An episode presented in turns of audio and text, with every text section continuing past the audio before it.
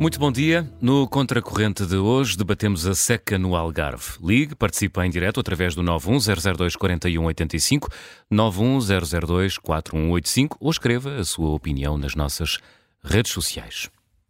O governo anunciou ontem que o Algarve vai ter cortes de água de 25% na agricultura e de 15% no setor urbano, menos do que se chegou a temer, pois falava-se de um corte de 70% na agricultura, um racionamento que os agricultores algarvios eh, consideravam eh, que poria em causa os pomares da região.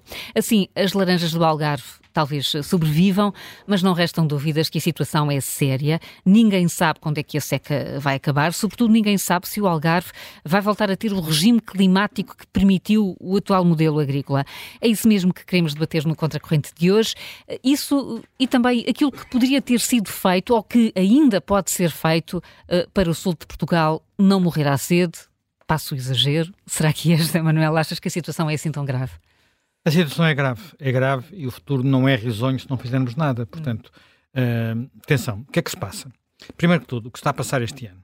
Nós este ano, uh, eu estive a ver os números mais recentes, nós este ano estamos em Odeloca, que é uma barragem que serve uh, o, o Bordavento, portanto a parte em Portimão, Lagos, por aí adiante, está com 7% de armazenamento. É horrível, esse número é horrível. 7%. O ano passado estava com 20%. Portanto, dá uma ideia que isto está pior que o ano passado.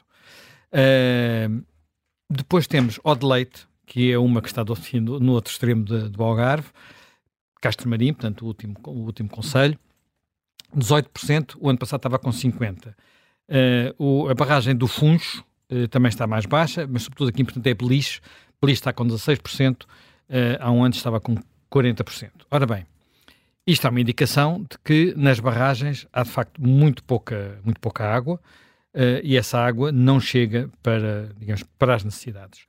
Eu recordo-me da primeira vez que fui trabalhar ao Algarve para fazer uma reportagem, foi uma coisa para, para o Expresso, era um... Uh, eu, eu, trabalhava no Expresso nessa altura, eu tenho a impressão que foi por 84, 85, havia o governo do Bloco Central, salvo erro. Era, foi uma capa da, da então revista do Expresso chamada O Algarve à beira da catástrofe. Muita gente no Algarve ficou muito furiosa com isso, e na altura havia os esgotos que eram desaguados nas praias, havia uma, uma, já um problema de falta de água. Mas na altura não havia ainda barragens, não é?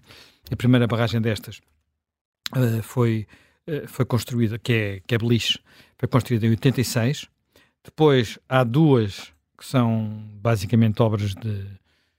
Olha, daquele antigo primeiro-ministro que ontem escreveu aqui no, no Observador e, portanto, e que era também originário do Algarve, portanto, tinha a obrigação de conhecer a situação. Portanto, temos a, a barragem do Funcho, que é de 93, e a barragem de Odeleite, que acaba em 97, mas pronto, estava quase pronto, ele uhum. saiu do governo em 95, estava quase pronta quando ele saiu. Só a Dode Louca é que é mais recente, é de 2009, e teve, 2009 não, aliás ela começou a funcionar em 2011, teve uma vida conturbada, porque teve obras que tiveram que parar, um processo da Comissão Europeia, que teve muitos anos bloqueada, Agora, eu quando estive a ver, portanto, estes, estas barragens, algumas delas até estão ligadas umas às outras por túneis. É o caso, por exemplo, do sistema de uh, Odeleite Funcho. Não, Odeleite Funcho tem razão, uh, estou a dizer Sim. bem, uh, que está ligado por um, por uma, por um, um túnel. Isto é muito comum nos sistemas hidráulicos. Nós temos mais barragens no país ligadas por este sistema. As pessoas não, não têm às vezes noção disso. E são os transvases? É isso que são os transvases? Não, não estamos ainda a falar de transvases, se bem que haja um caso ou outro, uh, por exemplo, no Jerez, há, uma, há um transvase da barragem de Vilarinho para a barragem de Caniçada. Eu gosto muito de barragens, portanto, e gosto muito de visitar barragens, já estive dentro de algumas barragens, já dentro da, da, Casa das Máquinas, coisas assim, já estive num sítio que é absolutamente alucinante, ainda estava em obras, que é o sítio onde ia ser, na altura ia ser construída a, a, a turbina, a turbina. Não. Uh, também tinha em Foscoa no tempo das obras, antes, antes delas serem paradas. Não, estou a falar de, da barragem do uh, Lindoso. Lindoso é uma barragem incrível, porque a barragem, só para teres uma ideia, a barragem do Lindoso, quando nós falamos nos sistemas hidroelétricos, isto é hidroeletricidade, portanto é um tema completamente diferente. Um dia talvez falemos aqui um bocadinho dessas coisas, mas há muitos túneis a ligar barragens, no caso do Lindoso, isso, ou a Aguieira, ou da, ou da barragem do, do Alqueva, do Alqueva uh, do Alqueva, estas barragens são as barragens em que há uma barragem mais pequena, a jusante, portanto, na parte mais baixa do rio, para onde eles uh, turbinam, portanto, põem as turbinas a funcionar, lançam para lá a água, e quando há uh, excesso de produção, e isso é muito importante para a energia do vento, o vento sopra mais de noite, e de noite há menos consumo, portanto, o que é que acontece de noite? Em vez de se desperdiçar a energia do vento, revertem-se as turbinas e então as barragens mais de, que ficam numa cota superior chupam, por assim dizer, a água das barragens que ficam numa cota inferior e funcionam como uma espécie de pilhas gigantescas. Uhum. Isto é o sistema. É muito interessante tudo isto, é assim muito fascinante. Bem, mas caso, neste caso concreto, uh, o que tinha sido no tempo, há 40 anos, havia um projeto para. Qual é o problema que aqui há? Estas barragens no Algarve dependem da água que cai no Algarve. Basicamente é isto, do que chove no Algarve. E aquilo que aconteceu no último ano, já vamos aos 40 anos atrás, ao tempo do aeroporto, uh, há 40, uh, uh, digamos, no último ano choveu muito pouco no sul do país, isso é muito evidente, nomeadamente naquilo que falaste há pouco, que é o boletim do IPMA que saiu, que saiu ontem, digamos, as cartas são muito, uh, são muito evidentes, é sobretudo o Algarve, o sul do Alentejo, mas sobretudo ali a zona, olha, a zona onde tu, tu gostas, a zona Sim. do, do, litoral Sim, que também está... que está muito mal. Portanto, e não há forma de fazer chegar água a essas barragens se não houver transvase, como tu disseste, de outros sistemas onde há abundância de água, que é uma coisa que os espanhóis fazem e dá sempre enorme confusão e enorme uhum. discussão. Uhum. Por exemplo, para esta zona, para esta região, aquilo que estava, está planeado é usar a água do sistema do Alqueva para a levar para o sistema, por um lado, do Mira, portanto, do Mira é a barragem de Santa Clara, que é uma barragem que também está muito está muito, muito vazia, muito em baixo. Eu, por acaso, essa não fui ver o, onde é que estava. E, uh, por outro lado, para a barragem de Odeloca, que é que uhum. fica em Castro Marim. E depois, a partir daí, ela é outra vez redistribuída. Estes sistemas, como tu disseste, em Espanha há muito, porque em Espanha tem há muitos anos uh, um regadio uh, muito extensivo e muito importante e muito relevante. Ora bem, em Portugal eh, nós começámos a fazer obras de regadio a partir dos planos de fomento do final de, eh, do, anterior regime, portanto, eh, é do tempo da barragem de Santa Clara e, e, e, o sistema de Santa Clara e do, o sistema do Mira, Rio Mira, é um sistema talvez dos mais ambiciosos do país. Para quem nunca esteve na barragem de Santa Clara, é uma barragem bastante impressionante porque é uma barragem de terra, hum. portanto, que é uma coisa que nós estamos habituados às barragens que são um muro de betão, não é? Esta é uma barragem de terra, Portanto, portanto, é assim uma espécie de pirâmide muito alongada e tal, e portanto, fazer ali um. Mas muito grande. Portanto, Sim, parece um lago gigante. É um lago, pois criou, criou um lago gigante. Quando digo barragem de terra, é o, o muro, não é? O muro, hum. em vez de ser de betão, é de terra. E isso é muito alto e muito grande. É o mais maior do país é Santa Clara, o segundo maior é uh, o de Leite. Eu estou às vezes confundo o de Leite com o de Louca, mas é o de Leite. Não, é o de Louca. O de Louca, é perdão. O de Louca. Uh, o... Estes sistemas ficaram muitas vezes a meio. Ficaram a meio eh, no sentido em que nunca se construíram todos os sistemas de distribuição da água e eh, ficaram, houve sempre muitos problemas na integração dos vários sistemas que eram muito importantes para isto funcionar bem. Vamos ver o que é que. Por isso eu digo que eh, no Algarve, em, em concreto, o sistema deveria depender, inicialmente era a ideia, depender de um transvase, como, de um transvase de água do Guadiana para Odeleite. Eu estou a olhar para isto para Odeleite, que fica em Castro Marim. Portanto, isto seria feito a partir de uma tomada de água em, uh, na zona de, do Pomarão. Uhum. O Pomarão, para quem não, é um, Pomarão é um sítio maravilhoso, maravilhoso, lindíssimo. É lindo. O Pomarão era um antigo porto de saída do minério das minas de São Domingos. São Domingos. São Domingos. É, um, é um sítio muito, muito bonito. Uh, mas não era a tomada de água seria do outro lado do rio, não é? Portanto, não, do lado português. O Pomarão fica ali no limite da, da, nossa fronteira com Espanha. E depois, a partir daí, haveria um, um, um, um tubo que nem tinha grande dimensão, um metro de diâmetro, um metro e quarenta de diâmetro, portanto é um tubo pequenino, que levaria água do Guadiana para a barragem de uh, Odeleite. E a partir daí, portanto, a barragem de Odeleite, que está só dependente do que chove no Algarve, ficaria menos dependente do, daquilo que chove no Algarve, porque poderia aproveitar uma parte da água do maior rio da região, que é claramente o Guadiana. Problema. Para isto funcionar bem, tinha que, tem que haver o Alqueva. E tu ora perguntas, mas o Alqueva fica muito longe, o Alqueva cá em cima, porque é que, uh, o Pomarão é já quase lá embaixo, porque, o que é que o Alqueva tem a ver com isto? E ainda por cima, porque a água não é tomada no Alqueva, é tomada diretamente do rio. Tem a ver com isto, porque uh, de todos os rios portugueses, dos grandes rios portugueses, aquele que provavelmente tem um regime mais mediterrâneo, e já te posso explicar o que, é que isso é, é o Guadiana. O que é que isto quer dizer? O, os regime, o, aquilo que caracteriza o regime mediterrâneo é que chove no inverno e faz muita seca no verão. E, portanto, a diferença de caudal entre o inverno e o verão é brutal. Eu não sei se algum de vocês já, já visitou no passado e agora, agora já é difícil porque a maior parte ficou debaixo d'água. Os moinhos de submersão do Guadiana. Os moinhos de submersão do Guadiana são uma coisa maravilhosa. Sim, visitei-os antes, antes do Alqueva. Antes do Alqueva. Eu tive uma sorte porque fiz uma an mesmo antes do Alqueva ser fechado, pouco tempo antes, desci a Guadena de Canoa e andei a visitar uh, alguns desses moinhos. O que é que são estes moinhos para quem nunca viu e quem nunca lá foi? São moinhos que ficam no rio, naquele tipo de pequenas represas, açudezinhos que o rio vai tendo e que tem em todos os rios portugueses. Nos rios do norte são azenhas normais, casas normais, com aquelas rodas e tal. No Guadiana são, assim, uma espécie de casa-matas. Como se estivéssemos na um daqueles sítios, estivéssemos a ver um filme da Primeira Guerra Mundial. Portanto, são coisas assim muito, muito atarracadas, muito baixinhas, com um, um, redondas. Para quê? Porque no verão eles funcionavam e no inverno ficavam submersos.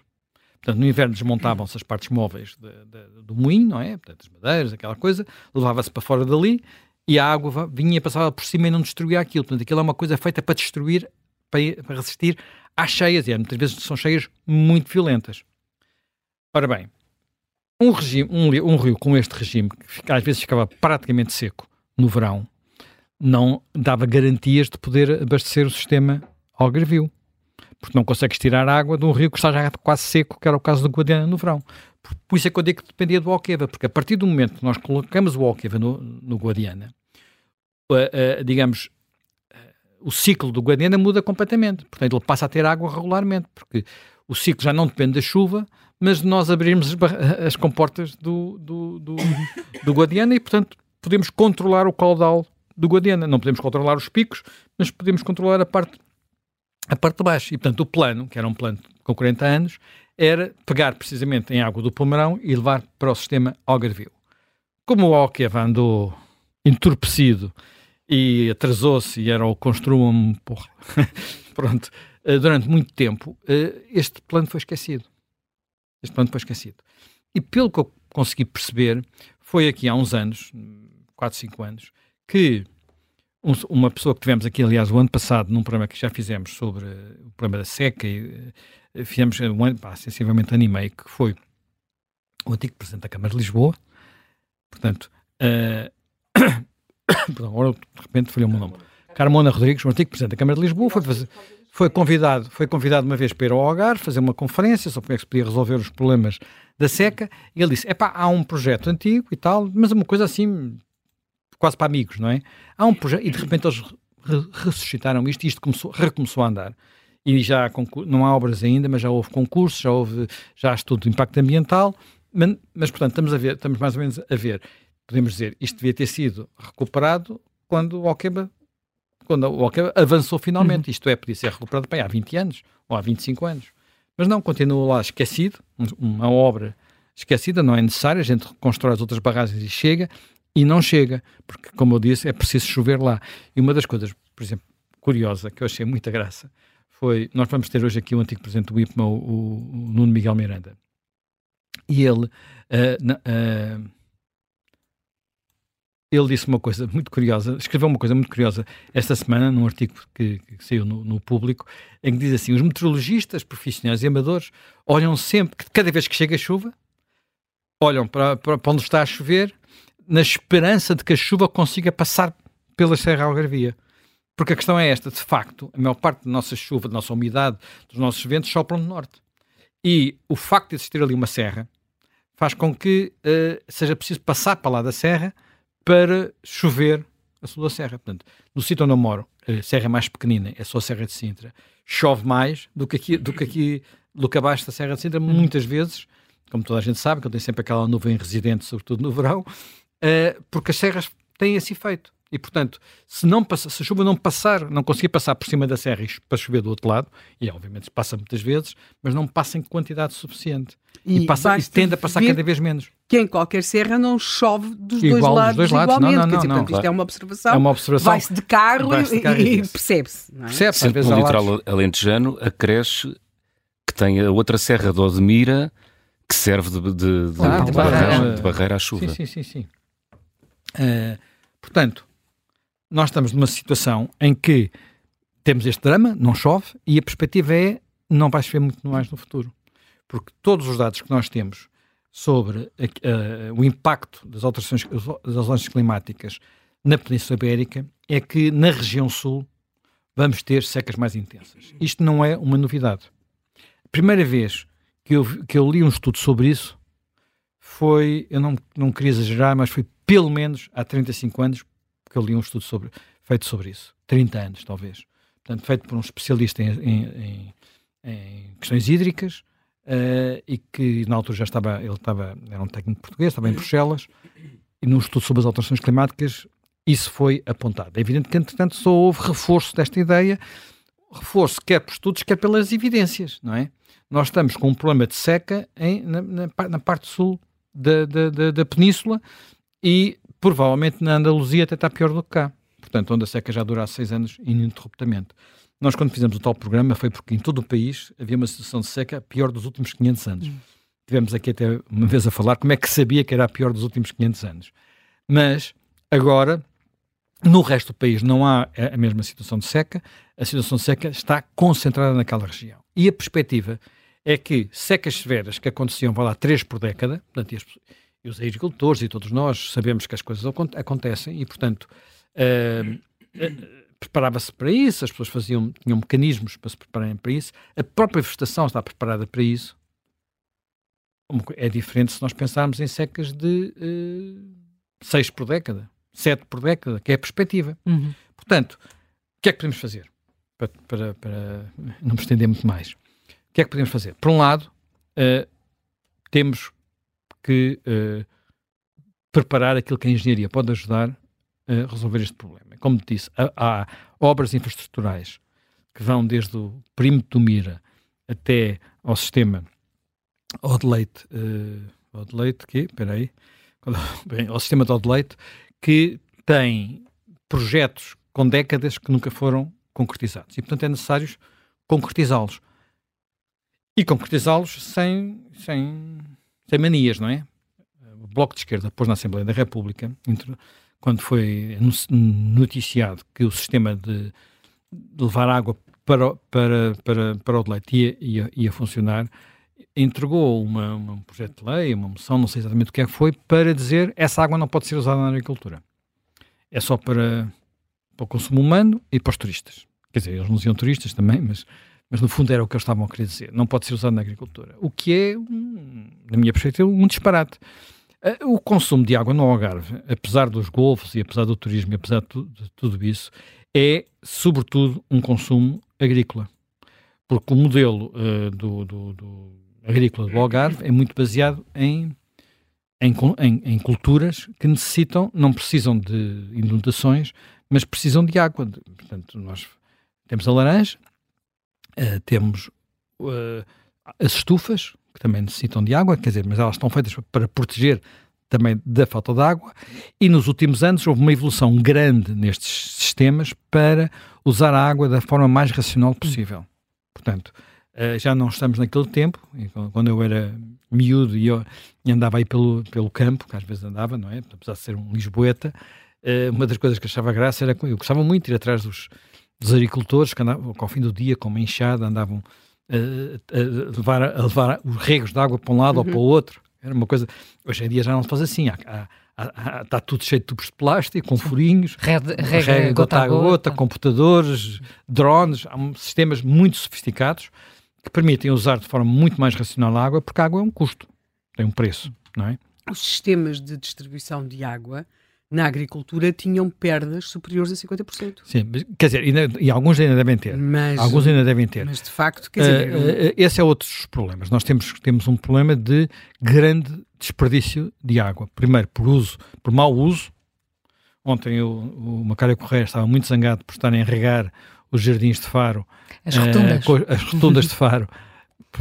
Imagino-se os relevados cá nas rotundas, estarem a regá-los uh, numa altura que também estava a chover, portanto deve ser um sistema automático, chega Sim. àquela hora, liga, chova ou não chova, portanto é uma, uma, é uma irracionalidade, portanto o sistema, provavelmente um microcomputador uh, poderia permitir resolver esse problema facilmente, mas independentemente disso, há uso irracional, há pouco uso de água reciclada, uh, apesar no Algarve já haver muitas experiências para rega, sobretudo, mas há muitos países que para resolver este problema têm dois sistemas de distribuição Israel. de água.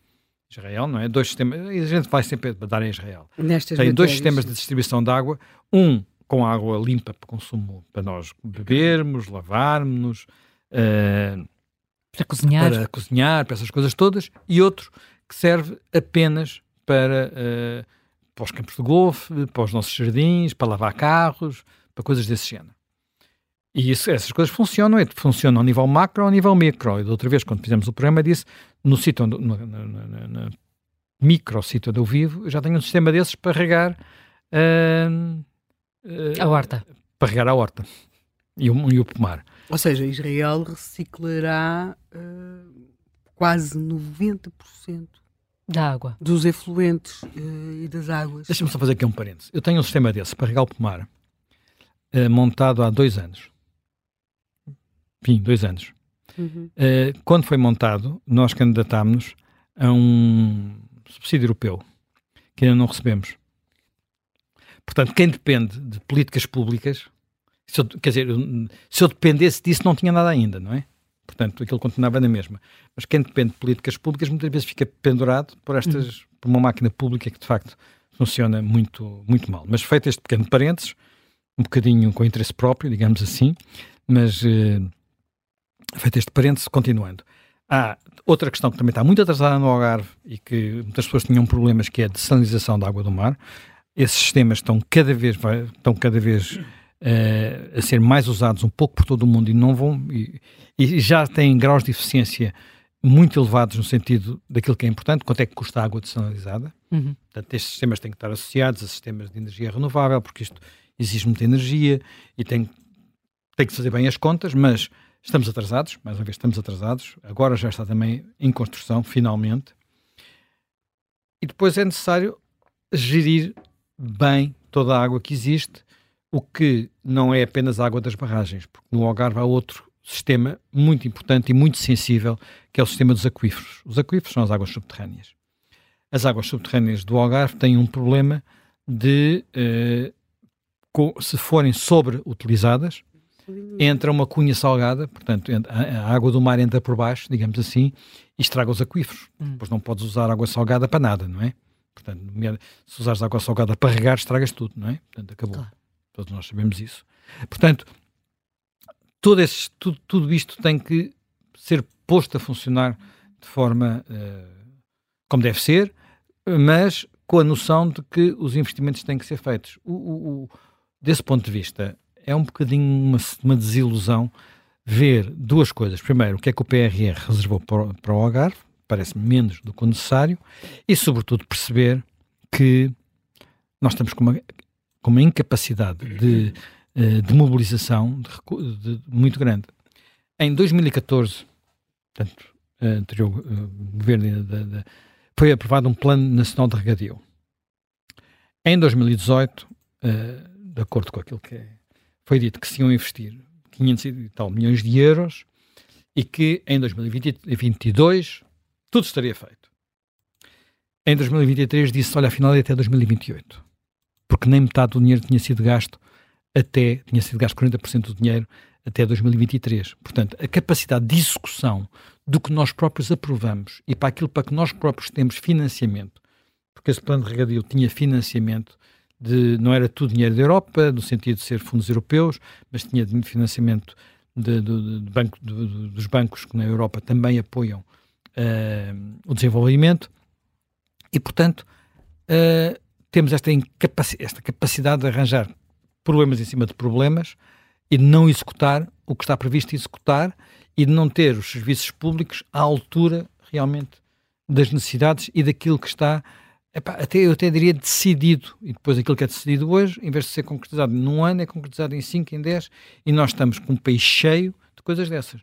Plano rodoviário, ferroviário, por exemplo, cheio de perspectivas. Enfim, sempre que se fala, que se, que se olha para ele, tem atrasos.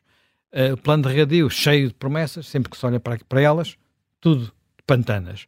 E, portanto, uh, isto é uma muito, muito, muito, muito relevante, porque toda, de esquerda à direita, desde a CAP, a, a, eu diria mais à direita, a Confederação Nacional da Agricultura, que é, mais, que é mais à esquerda, todos eles dizem que isto de facto não funcionou. Não funcionou. E, portanto, uh, e, e, e, que devia, e, que devia, e que devia funcionar. Aliás, eu dei-me ao cuidado de ler o, o despacho do governo uh, que, que, dá o adiamento. E que basicamente é um despacho, é, um despacho, é uma resolução do, do Conselho de Ministros, diz uh, isto muda tudo, isto agora tem outras datas. Isto agora tem outras datas. Pronto, e, e há mais um, algum dinheiro. Diremos. A verba era, inicial era 560 milhões, passou para 608, mas não é uma grande diferença se contarmos com a inflação. Uma coisa acabar em 2022 ou acabar em 2028, ter apenas mais 40 milhões de euros, que é 10%, nem chega a 10%. Não, a inflação já comeu isto. Portanto, vamos ter no final menos do que tínhamos prometido em 2014, 14 anos depois, em 2028, se for concretizado. Eu acho que, desse ponto de vista, a nossa incapacidade de planear e o esquecimento que temos relativamente a, às áreas rurais é muito grande. Finalmente, último, muito telegraficamente, acho que mais tarde ou mais cedo também vamos ter que pensar no tipo de agricultura que temos. Eu não creio que a agricultura algarvia eh, seja muito consumidora de água quando é profissional. E eh, também temos que ter, eh, temos que perceber, porque depois há muitos mitos. Portanto, das, um tema de campanha política no Algarve são os abacates. Sim.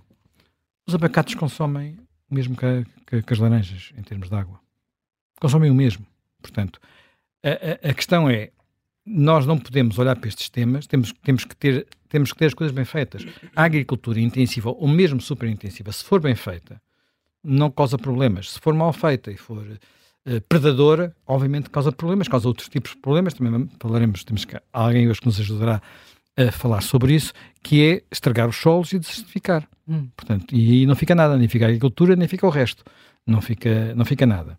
Portanto, uh, e desse ponto de vista também, uh, os agricultores, apesar de tudo, naquilo, na, minha, na experiência que eu vou tendo, ainda fazem as coisas melhores do que as más ajudas públicas, porque os, nós temos um Ministério da Agricultura e uns serviços localizados da agricultura que nas últimas décadas foram literalmente destruídos. Quase não existe já nada de capacidade técnica e de capacidade de intervenção no terreno. E eu acho que isto tem que ser dito alto para as pessoas perceberem, porque uma coisa é nós acharmos que temos que ter um Estado menos gordo, outra coisa é não termos Estado nenhum, porque isso também não ajuda, não é? Portanto, temos que ter um Estado eficiente, eficaz, capaz, com bons técnicos e não uma coisa que a pouco e pouco foi desmantelando. Nós já falámos disso algumas vezes, por causa do que aconteceu aos serviços de florestas, onde antigamente havia técnicos para o país todo e hoje está quase tudo na, em Lisboa, apesar das florestas não serem propriamente em Lisboa, uh, e na agricultura não é muito diferente disto, se em alguns casos não for pior ainda. Há, portanto, aqui muitos aspectos para, para abordar e é o que vamos fazer uh, no Contracorrente, agora até, até muito perto do meio-dia e já uh, em linha com, com alguém que foi aqui referido, José Macário Correia, que é uh, presidente da Associação dos Beneficiários do Plano de Rega do Sotavento do Algarve e com quem temos falado nos últimos dias, José Macário Correia. Muito bom dia e obrigada por estar connosco aqui mais uma vez, sendo que José Macário Correia também já foi autarca no Algarve, também já é foi há muito, muito tempo secretário de Estado do Ambiente. É verdade, e, portanto, é tem-se desdobrado muito em, em reuniões e em olhares sobre o que está a acontecer. Tem-se perdido tempo para se resolver um problema que sabemos todos que é inevitável? Nós, perder tempo nunca perdemos, porque as reuniões são sempre úteis. O que é facto é que estamos a tratar deste assunto com 4 ou 5 anos de atraso, hum. porque nós eh, estamos no nono, décimo ano de seca, de, de, precipitação muito baixa e alguém que devia ter tomado decisões há 4 ou 5 anos atrás não as tomou. Ou seja, a função dos governantes é ter uma visão de Estado, uma visão estratégica, uma visão a longo prazo e terem poder de decisão, de se anteciparem aos problemas. Isso é que faz os estadistas. E nós não tivemos estadistas na governação há alguns anos, porque não era preciso esperar 10 anos para andarmos agora a correr atrás do prejuízo. Eu preferia que se tivesse gasto tivesse investido, no bom sentido, algumas verbas públicas para aumentar o armazenamento de água, uh, criar condições de resistência e de resiliência ao investimento que está a ser feito. Eu não quero ouvir falar de indenizações por perda de rendimento. Nós queremos trabalhar e queremos pagar impostos. Não queremos estar em casa a ver as culturas a secarem e a serem indenizados. Isso não faz sentido nenhum, porque isso é uma forma de pôr o erário público uh, de beneficiar uh, quem, naturalmente, quer é trabalhar e quer produzir. Portanto, as decisões da desalinizadora, do Pomarão, da Fopana, tudo isso devia ter sido feito. Ou seja, há 15 anos, e eu estive ligado, por razões da minha vida, ao arranque da barragem do Odloca, e passaram 15 anos sem que se aumentasse mais um metro cúbico de água armazenada. E nestes 15 anos, a agricultura do Algarve cresceu, investiu, exportou, cresceu mais do que a agricultura a nível nacional. Nós já representamos, neste pequeno território, 9,5% do valor acrescentado bruto do setor agrícola. Temos culturas que têm sido dinamizadas, que têm aumentado a exportação, uh, e isso é um dado evidente. Temos milhares de postos de trabalho criados, temos uma dinâmica de investimento que é mais que aquilo que se passa a nível nacional. E depois, uh, a água, que é um fator limitante, ninguém pensou em resolver esse problema. E depois temos um problema associado a esse, que é a irresponsabilidade dos autarcas. Eu fui autarca, sei aquilo que fiz e sei aquilo naturalmente que resolvi nos municípios onde trabalhei. E vejo neste momento uma barragem por ano perde-se por incúria dos autarcas. 30 mil uh, milhões de metros cúbicos, 30 hectómetros cúbicos de água vão pelas condutas que estão danificadas. Os autarcas têm, desde há quatro anos a esta parte, 40 milhões de euros para investir em remodelação de condutas. E em quatro anos não fizeram praticamente nada. Anunciam obras em dois conselhos. Uh, e nós uh, sabemos que o cidadão do Algarve, quando recebe a fatura mensal uh, de água, está a pagar dois terços da água que consumiu e um terço da incompetência dos seus dirigentes, dos sistemas de distribuição porque não fizeram as obras que deviam e um terço da água vai-se embora. São 30 hectómetros cúbicos e se esses hectómetros cúbicos estivessem em cada um dos últimos anos nas albufeiras, não havia seca no Algarve. Portanto, a culpa da seca é a culpa das mais decisões, da indecisão de quem tem responsabilidade e não as exerce. Isto é uma coisa, como dizia o professor Miguel Miranda há, há pouco tempo, de, de presidente do IPA, em situação de seca, desperdiçar água é crime. E alguém tem que ser responsável por este crime. Nós estamos perante uma situação difícil porque alguém teve atitudes criminosas ao longo dos últimos anos. Não decidiu, não tomou as decisões que tinha que tomar. Eh, está aqui a falar de uh, ineficiências a vários níveis. Uh, Estado e autarquias. Estado e autarquias. Como é que isso se explica que não, que não tenha consequências? Porque, como dizia, a realidade choca de frente. É, é, é só, choca, é só olhar, olhar para, as, para as barragens. Digo, as, as coisas têm nome e têm rosto. O governo, na configuração anterior, tinha um ministro que era contra as barragens, contra a água e contra o investimento na agricultura. Eh, e isso tem o custo que agora nós estamos a pagar. Ou seja, quando se devia ter pensado na Fopana, no Tomarão, oh, na desalinizadora... Oh, oh, Desculpa lá, uh, Macário. Uh, estás a falar de Matos Fernandes. Eu, é só para as pessoas saberem quem temos falar. Estou, estou, Porque agora este, este Eduardo Cordeiro é um bocado diferente, não é? Com o ministro Matos Cordeiro, uh, aliás, com o ministro Duarte Matos, Cordeiro, sim. Duarte Cordeiro, com o atual, sim. há uma atitude diferente, construtiva, ouve as pessoas, sabe tomar decisões, tem uma visão estratégica das coisas. Eu tenho tido reuniões com ele nos últimos meses e nas últimas semanas bastantes vezes e é uma pessoa que tem uma visão dos problemas, tem uma visão das soluções e tem poder de decisão. Com o anterior era tudo ao contrário e, portanto, nós estamos a pagar por isso. Relativamente aos autarcas, eh, eles lidam diretamente com, com este problema e uh, o José Macário Correia dizia-nos ontem de manhã que chovia e que havia rega uh, nas, nas cidades, nas, nas rotundas. Isso, Sim, é verdade. Como é que se chega a isso? Chega-se da seguinte situação. Eu fui autarca 16 anos. Ou seja, dos 16 que têm funções, eu fui mais tempo do que 15 deles. E sei aquilo que fiz Fazer uma obra nas condutas de abastecimento de água é incómodo, cria chatices para os residentes, para os comerciantes, eh, para a circulação automóvel, porque tem que se resventrar ruas, calçadas, e depois faz a obra, enterra-se, não tem inauguração possível, ninguém vê a obra. E não dá uh, votos. E dá poucos votos. Uh, e, portanto, uh, é uma obra que se vai adiando. Fazer rotundas dá mais votos. E, portanto, é mais fácil fazer uma rotunda do que resolver as perdas de água nessa rua. Uh, e é isso que tem acontecido. Os autarcas têm 40 milhões de euros disponíveis há 4 anos. Executaram uma insignificância. E perdem, como eu disse e repito, 30 hectómetros cúbicos por ano. É um terço da água. O setor urbano do Algarve precisa de 70 hectómetros cúbicos por ano. 30 vão para o lixo. Uh, ou seja, e bem tratada, não é água bruta, é água tratada, uh, que teve uh, custos de energia no seu circuito de transporte, teve custos de tratamento, laboratórios, é colocada em boas condições e um terço jogam fora.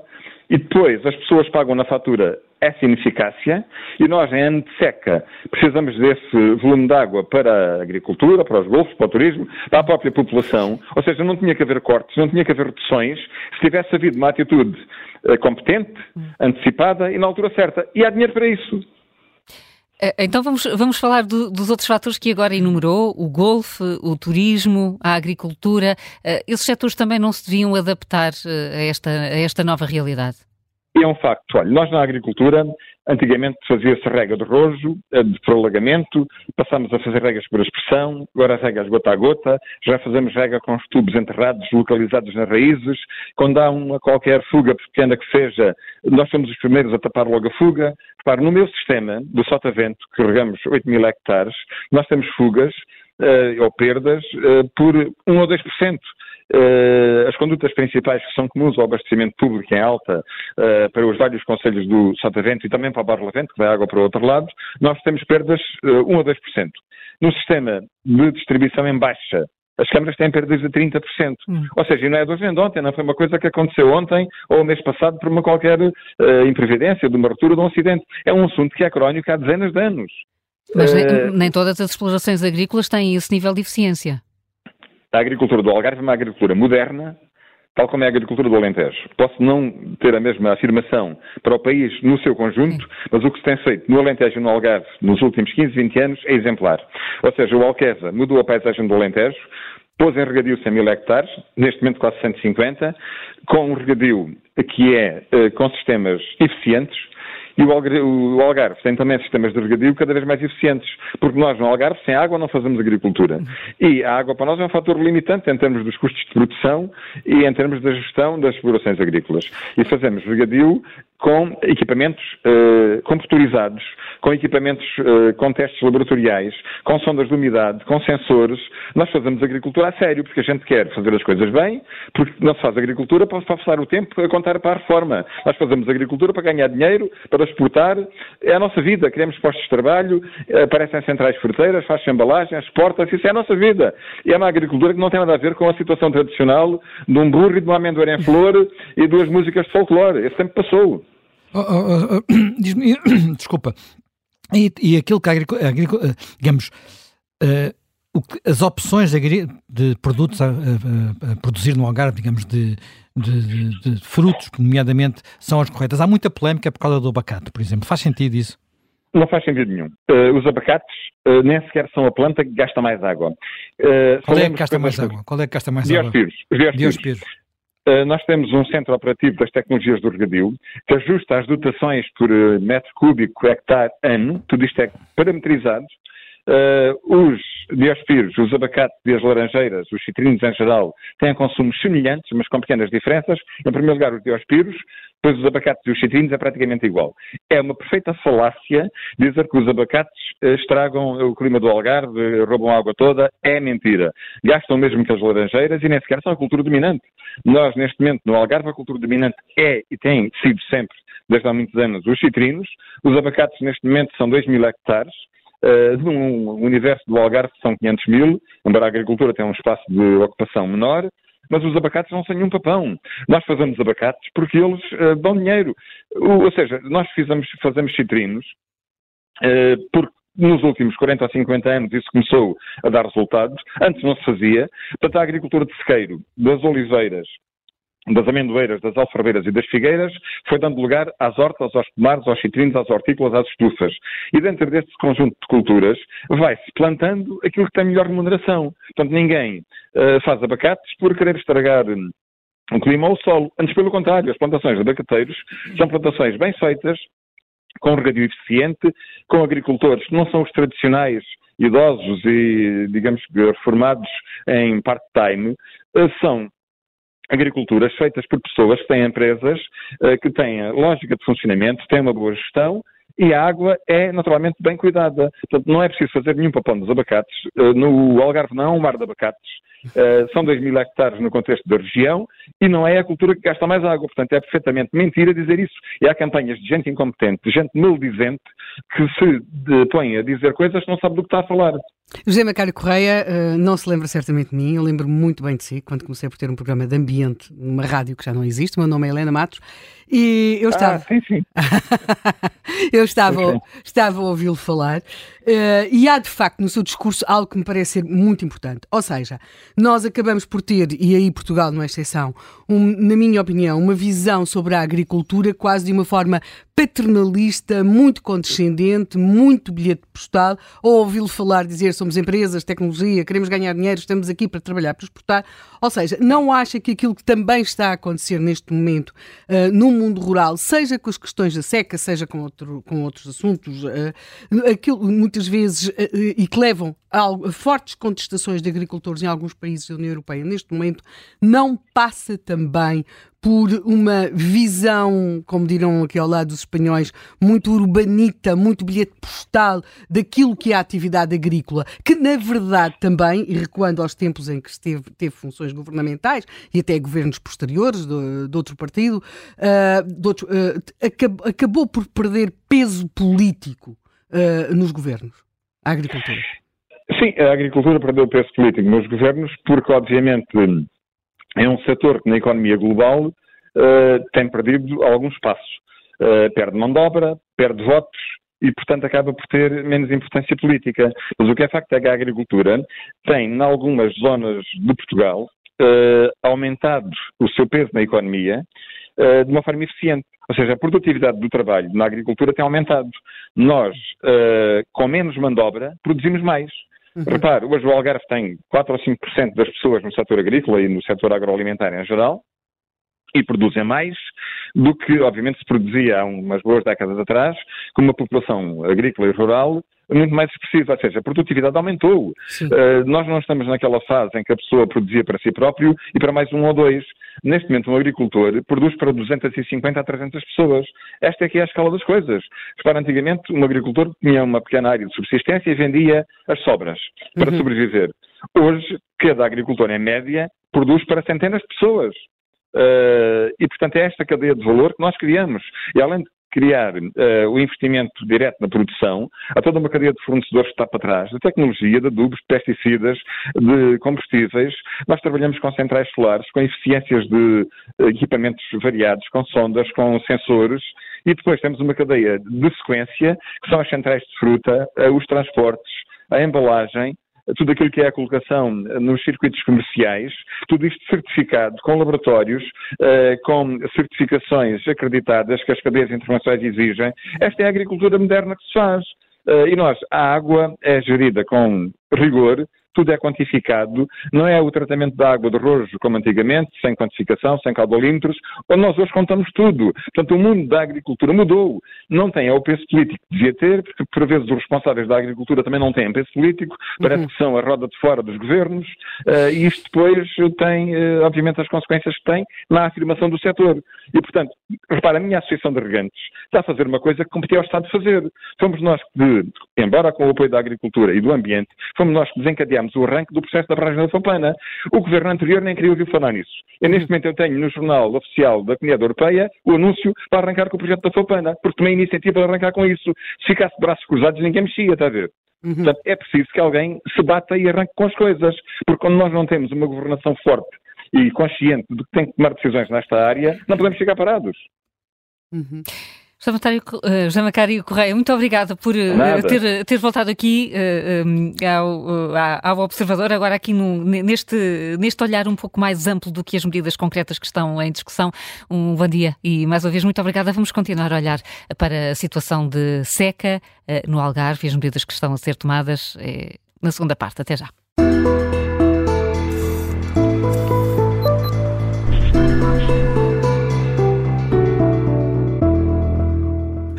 Segunda parte do Contra Corrente, estamos a debater a seca no Algarve. Contamos com a sua opinião. Ligue através do número de telefone 91002 4185 ou escreva a sua opinião nas nossas redes sociais. Ontem foram anunciadas pelo Governo 46 medidas. Helena Matos, que impacto é que elas poderão ter para uma situação que é, parece cada vez mais incontestável, uma situação estrutural?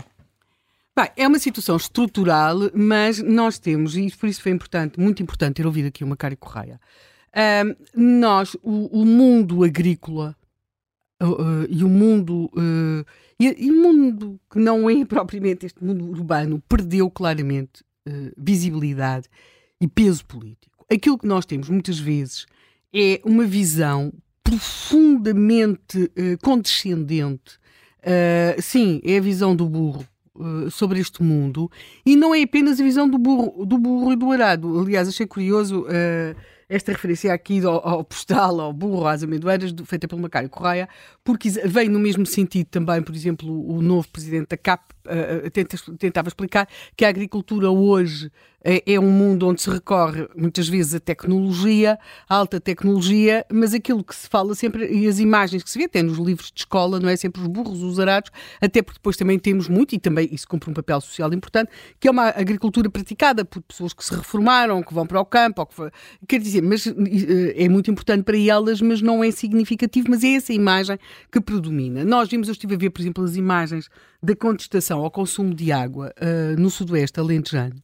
E, de facto, quer dizer, presumo que nenhuma daquelas pessoas que estava ali praticava agricultura ou, ou qualquer outra coisa, não é? Uh, portanto, não têm uh, a, a, sua ligação ao, ao, ao mundo rural é, é, muito reduzida e aquilo que nós tivemos foi o perder de voz do mundo rural. Isto pode ter até uh, em detrimento de uma coisa que se convencionou chamar ambiente ou defesa da natureza e que está a milhas do que é esse, esse, mundo. Eu acho que a primeira vez que isso se tornou claro em Portugal foi a propósito da construção da barragem de Foscoa.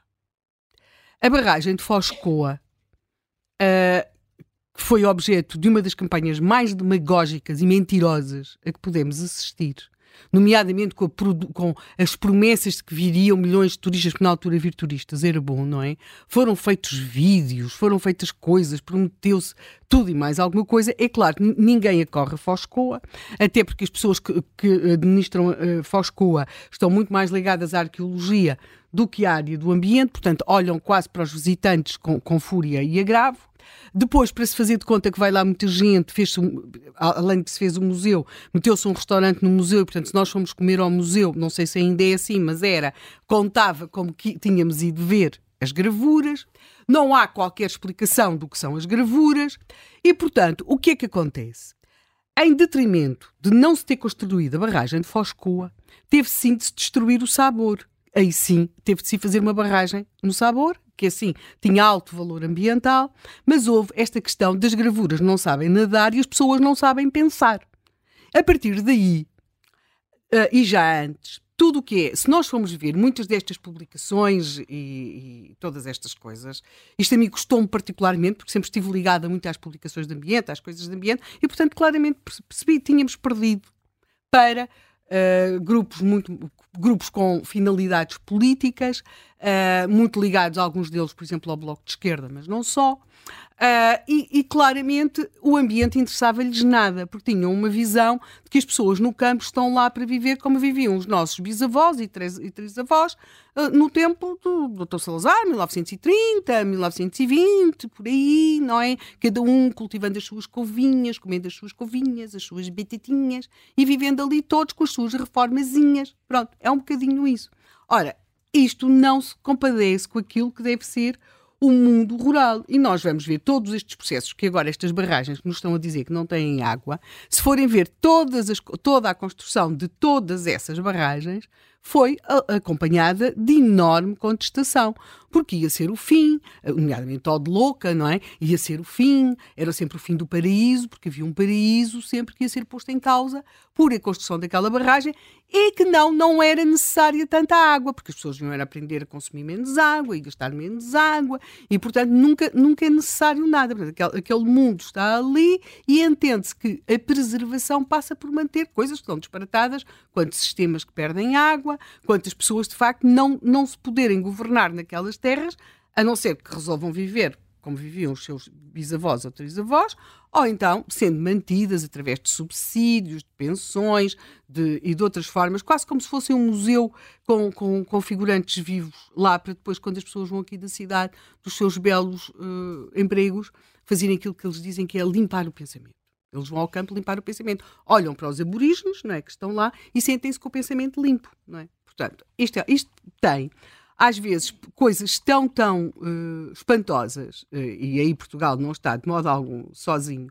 Por exemplo, nós encontramos, uh, por exemplo, em Espanha, que também é um país que está com estas questões, e curiosamente com um governo de orientação política similar, isto chega a paradoxos como este. Declaram-se zonas em que só se podem, tem de se fazer proteção das aves e daquilo que era a agricultura tradicional. E estou a falar, por exemplo, aqui do arroz. Há uns, umas criaturas que ficam na Extremadura, uh, que tinham arrozais uh, e têm arrozais, e então aquilo é uma zona de arrozais. Historicamente, uma zona de arrozais. Ora, há um problema, não há água, não é?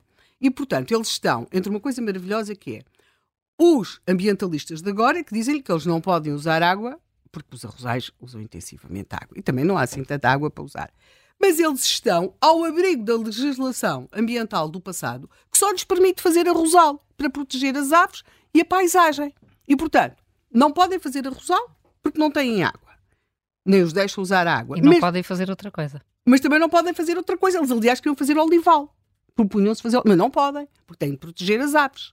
E, portanto, ali estão Uh, numa, numa, isto é um bocado simbólico. Se nós formos ver por essa Europa, Europa fora, nós temos neste momento vários protestos sobretudo de pessoas ligadas ao setor agrícola, por razões diferentes, não é?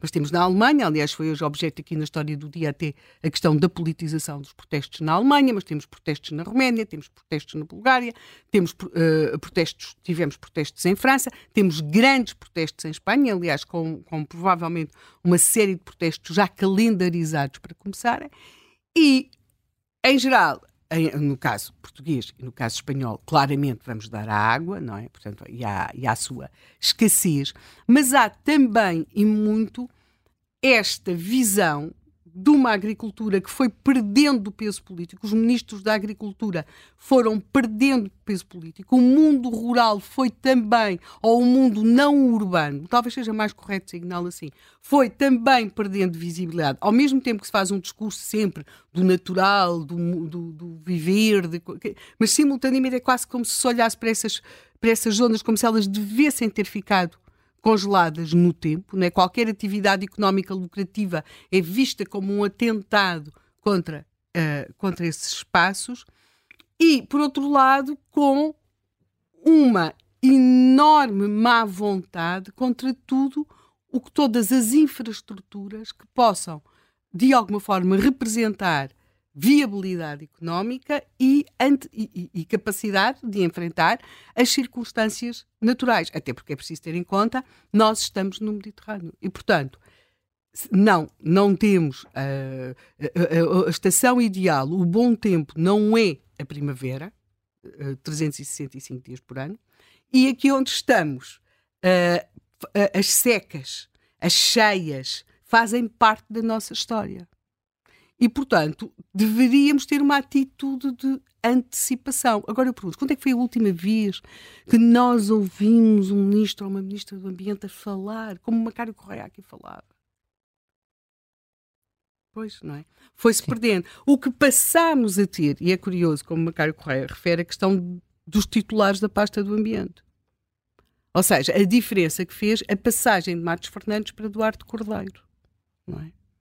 Porque aquilo que passou a predominar foi aquilo que se entende ser uma visão ambiental, e que muito frequentemente de ambiental não, é, não tem assim tanto, e portanto acabou a, per a, perder essa expressão. E agora que estamos, então agora sim, então agora sim já, já sentimos que podemos fazer alguma coisa, já estamos no domínio do bombeiro. Sempre que nos dizem a palavra emergência, então se mobilizam-se as forças. As emergências passam sempre por impedir as pessoas de fazer alguma coisa e nós pormos ao, ao, ao de cima a nossa enorme bondade de irmos acudir. Portanto, agora então sim, pretende-se, vamos acudir à emergência. Mas as emergências acontecendo, algumas podem se antecipar bastante, sobretudo nas suas consequências. E esta questão da seca, tal como a questão das cheias em Lisboa, só quando Lisboa ficou alagadinha, alagadinha, alagadinha, é que nós então resolvemos falar dos caneiros, não é? E, e, e, do sistema de águas pluviais em Lisboa, que também. Portanto, a emergência, então, é aquilo que pode detonar que se faça alguma coisa. Portanto, pode ser que seja agora a emergência, que pode ser que seja essa oportunidade? Talvez, pelo menos, dê mais um bocadinho de espaço para que falem uh, as pessoas que estão no setor, e aqui estou a referir-me até muito concretamente ao setor agrícola, uh, e, e, não apenas aquele constante uh, discurso do bilhete postal do burro, a amendoeira, a, mulher, a mulherzinha com o lenço e o chapéu na cabeça, que era assim que nós todos, que eles todos deviam viver, porque é claro, nós estamos aqui na nossa cidade uh, e depois vamos lá limpar o espírito. Nós, nós, nós, queremos laranjas do Algarve docinhas, mas não queremos que elas sejam produzidas, talvez não sejam vindo não sei de onde, de Marrocos, pois, não sei. um sítio onde nós não... não... E os abacates. E os, e os abacates. E os abacates. E os abacates, que hoje em dia para os nutricionistas estão sempre a recomendar, não é? Sim. Pois, isso ainda, isso ainda não. Eh, não são produzidos na, nas fábricas, não é? Têm que, têm que vir do. E mesmo se fossem produzidos terrenos. nas fábricas, há, os problemas não, não a fábrica também causa problema, também, não é? Também, Mas ver, nós não podemos achar que podemos ter só agricultura de subsistência. Uh, vivem à face da Terra uh, 8 mil milhões de seres, de seres humanos. Já fizemos um contracorrente Fizemos um contracorrente com esse, 8 mil milhões. Quando viviam uh, menos de metade disso há, poucos anos. Uhum. Quer dizer, e essas pessoas passam menos fome do que passavam nessa altura. Quer dizer, há menos pessoas, a, proporcionalmente, há muito menos pessoas a passar fome. Isso aconteceu porque houve uma transformação radical da agricultura. Essa transformação radical não, em, passou em muitos sítios, houve ter, territórios que foram atropelados, literalmente. Mas noutros não aconteceu isso. É mais grave para o, para o futuro do país o que se tentou fazer quando se trouxe trigo, tentar plantar trigo, uhum. olha, na Itália e em Portugal, não é? A campanha do trigo italiana e a portuguesa, do que uh, quando se uh, construiu o Alqueva, vem num sítio ou outro, se calhar há umas, umas explorações que são exageradas. São graus de erro diferentes uhum. e não podemos pôr tudo no mesmo, no mesmo saco, até porque umas coisas corrigem facilmente. E que a campanha do trigo fez em boa parte do sul do país não é, uh, não é corrigível. Também o grau de conhecimento é diferente, não é? Claro. Quer dizer, eu posso. Uh, não sei se viste, olha, eu não sei, estava, estava quando fizemos o programa sobre o Iowa, uhum. estava a ver fotografias daquela neve toda e não sei o que, não sei o que mais. Essa altura viu o que é que eles produzem. Eles produzem cereais. Aquilo é o Midwest, aquilo é um dos. Nós falamos muito da Ucrânia como celeiro do mundo. Aquilo é outro celeiro do mundo. Para ser celeiro do mundo, o que é que é preciso? Bons, bom, bons solos claro. e neve. Neve. Portanto, Há o provérbio ano de nevão, ano de muito pão. Ah, João, coisa maravilhosa. É o que dá a ser filho de, de olha, de neto de pastores da Serra da Estrela. Pois. Se fosse, portanto, se fosses neto alentejanos, não, não conhecerias não. isto e era lá que, foi lá que o tiro se tentou eu, eu, eu, Há uma explicação para isso. A neve é translúcida. Portanto, uh, o, passam, passam os raios solares, permitem que as sementes engordem antes de desabrocharem. Muito bem, fantástico. Bom dia, Jorge Miguel Miranda, já aqui foi também citado, foi presidente do, do IPMA e está uh, connosco aqui no Contra Corrente. Bom dia, uh, bom dia mais uma vez. Uh, citando um artigo que publicou há dois dias, creio eu, uh, ainda estamos em negação em relação à seca? Eu diria que sim, hum. e, e devo-lhes dizer que acho que continua. Porque a ideia que a seca se vai resolver com medidas apenas de corte momentâneo da sua utilização é, é, é, é perfeitamente, na minha opinião, incompreensível. Nós, na verdade, estamos a, é como se tivéssemos uma doença grave e tivéssemos a tomar analgésicos para ver se a dor eh, não, não, não, se, não nos fazia tanta impressão. Hum. Ainda assim, as medidas de ontem não foram uh, anunciadas como estruturantes. Uh, a ideia é salvar o ano. É não é possível fazer isto. Eu, eu percebo que, do ponto de vista da gestão que é importante que os cortes não sejam drásticos. Uh, uh, Jorge Miguel Miranda, estamos com muitos cortes na chamada, não, não estamos mesmo a conseguir ouvir. Já vamos uh, tentar restabelecer a chamada. Peço, peço-lhe desculpa por isso. Uh, vamos uh, conseguir ouvir nas melhores condições daqui a poucos minutos o antigo presidente do Instituto Português do Mar e da Atmosfera, até porque, João Miguel, já temos aqui outros contributos dos nossos ouvintes. Sim, os que nos ouvem e que escrevem nas redes sociais a sua opinião. Maurício Alves escreve que Portugal é um país muito rico em água.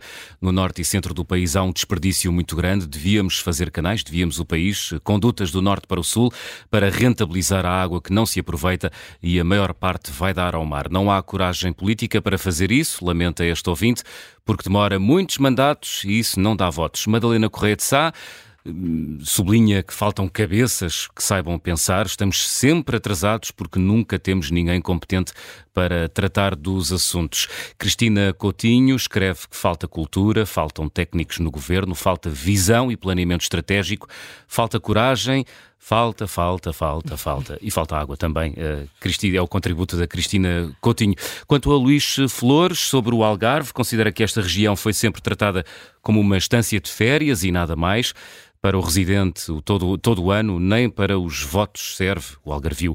Faltou sempre ordenamento do território, assunto que teve muita cobertura jornalística, escreve o Luís Flores, muito por culpa das autarquias.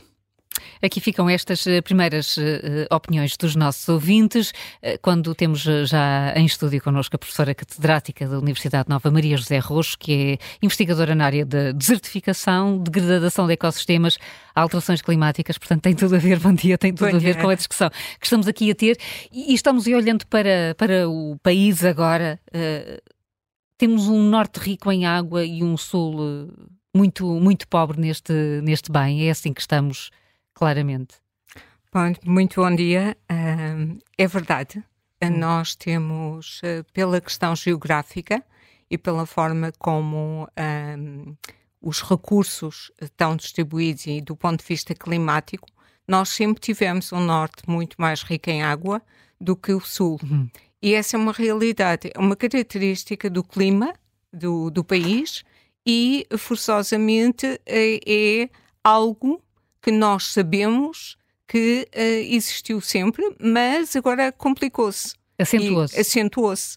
Acentuou-se porque nós estamos a viver um, um período de mudança climática e uh, a realidade é que essa mudança climática tem uh, feito uma diferenciação muito mais vincada entre aquilo que é o norte, o centro e, e o sul do país. Uh, e essa é a realidade que nós temos atualmente e a realidade que vamos ter para o futuro. E este é que é o ponto importante.